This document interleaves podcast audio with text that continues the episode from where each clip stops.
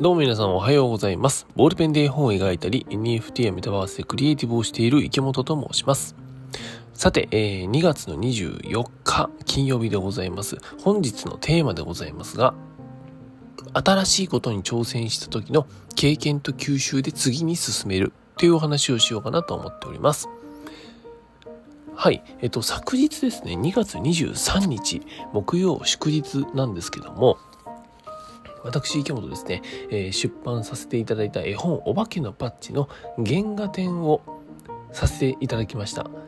場所はですね、名古屋笹島エリアにあるグローバルゲートっていうですね、本当にあの大型の商業施設がありまして、その中にですね、宝泉堂さんっていう書店さんがあるんですけども、そちらの方で、え開催させていただきました。で、もちろんね、原画展としてさ、あのーもちろん古典みたい古典みたいな感じだからさその展示のもうさせてはいただいたんですけどもプラスでですね、えー、その23日のお昼過ぎですねちょっとしたトークイベントなんかもあのお客さんを入れて、えー、カメラを4台ぐらい入れてですねあの撮影するっていうそんな感じのねイベントも開催させていただきました。で、結論から言うとですね、昨日一日本当に楽しかったっていう、あの、まあ、あっという間の一日だったなっていう感じでございました。で、その上でですね、あのー、実を言うと、まあ、何回かですね、僕のこの絵本お化けのパッチの原画とかさ、作品を展示させていただくっていうのは、何回かね、過去にもあったんですよ。多分一番最初で言うと昨年の11月ですね東京の天王洲っていう場所で、えー、複数人のアーティストさんと一緒にちょっとあの展示をさせていただいたりとかあとはうんと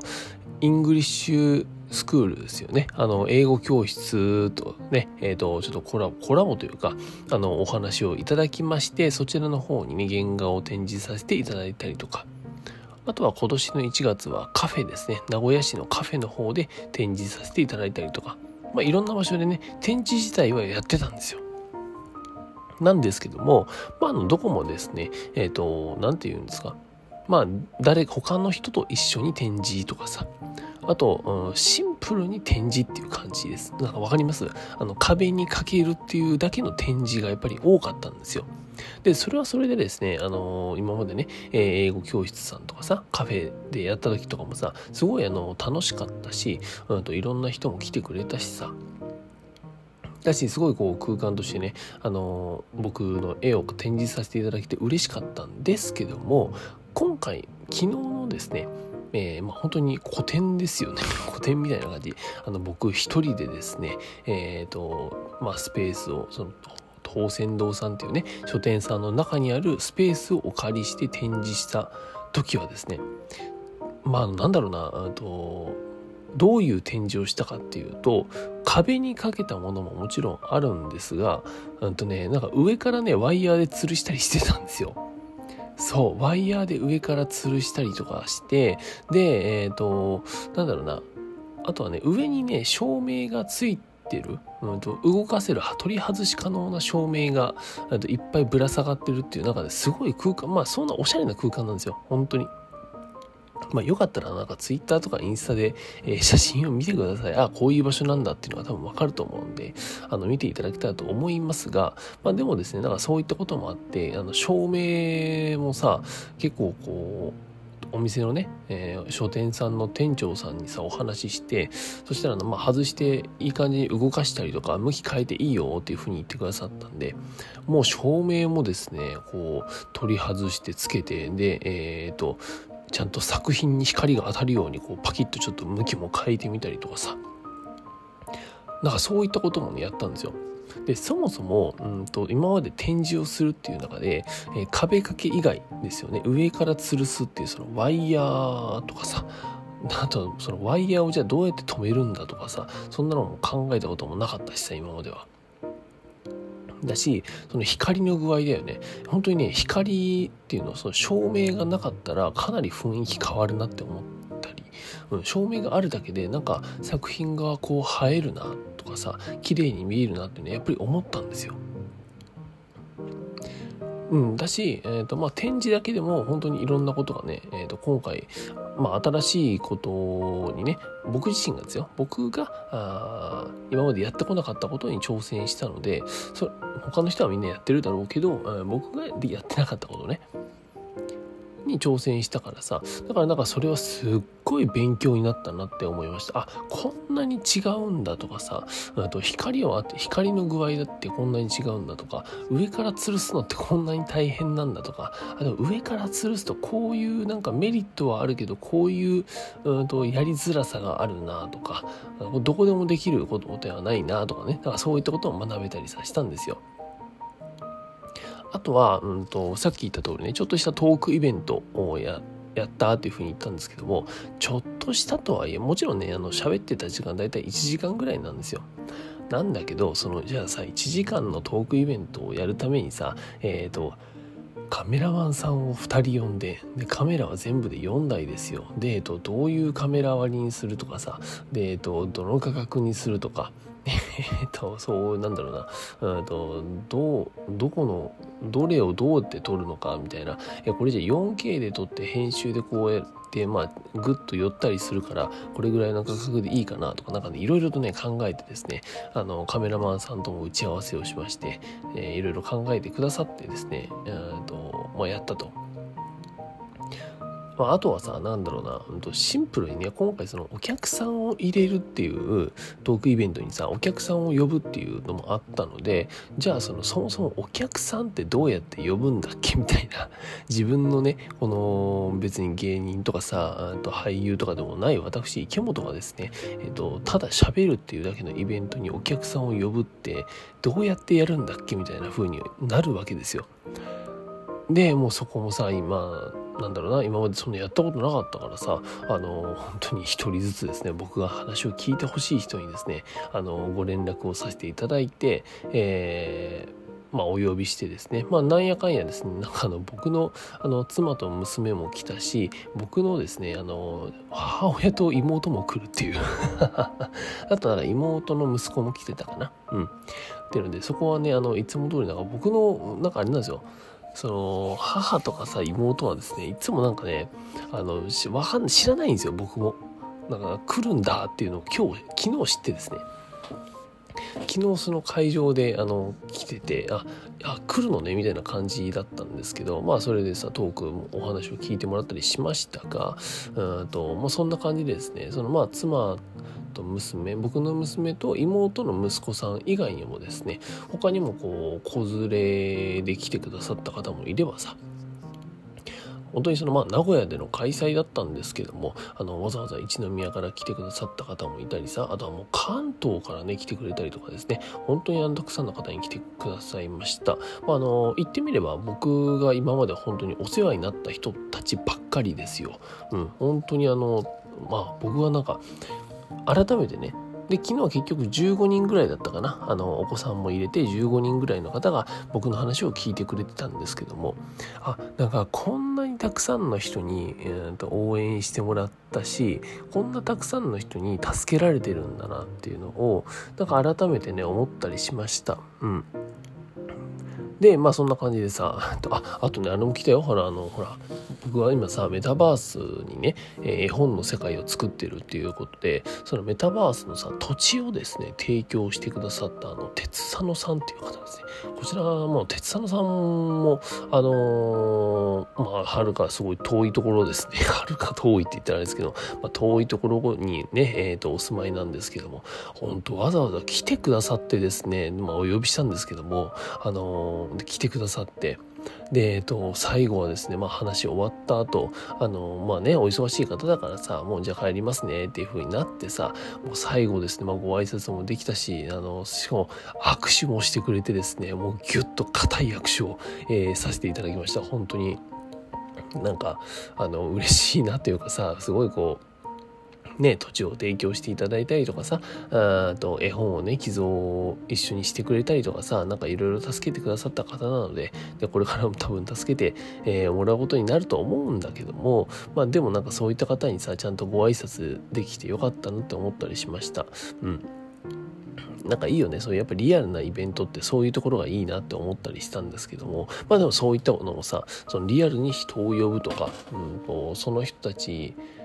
に、うんと、どういうことを届けたらいいのかなとかって今までそんなやったことないわけですよ。なんで僕が別にさあの喋りで生きてるわけではないのであのトークイベントなんてやったこともなくですね。まあでもそれを初めてやったっていうことで、うんといろいろ考えたりしました。でまあ要するにですね昨日の展示あとはトークイベントもうなんかやったことがあるようななんかね、えっと、僕別に普段から喋ってるし展示もしてるんだけどなんだけど結構初めてが詰まってる1日限定の展示会だったなっていうふうに思ったんですよ。でだで やっと本題でもう10分かかっちゃったよ。でそんな感じでさでもそのなんか新しいことにやっぱ挑戦してですねその時得た経験とかそこで吸収したものっていうのは本当に次に生かされるなっていうふうに思いました。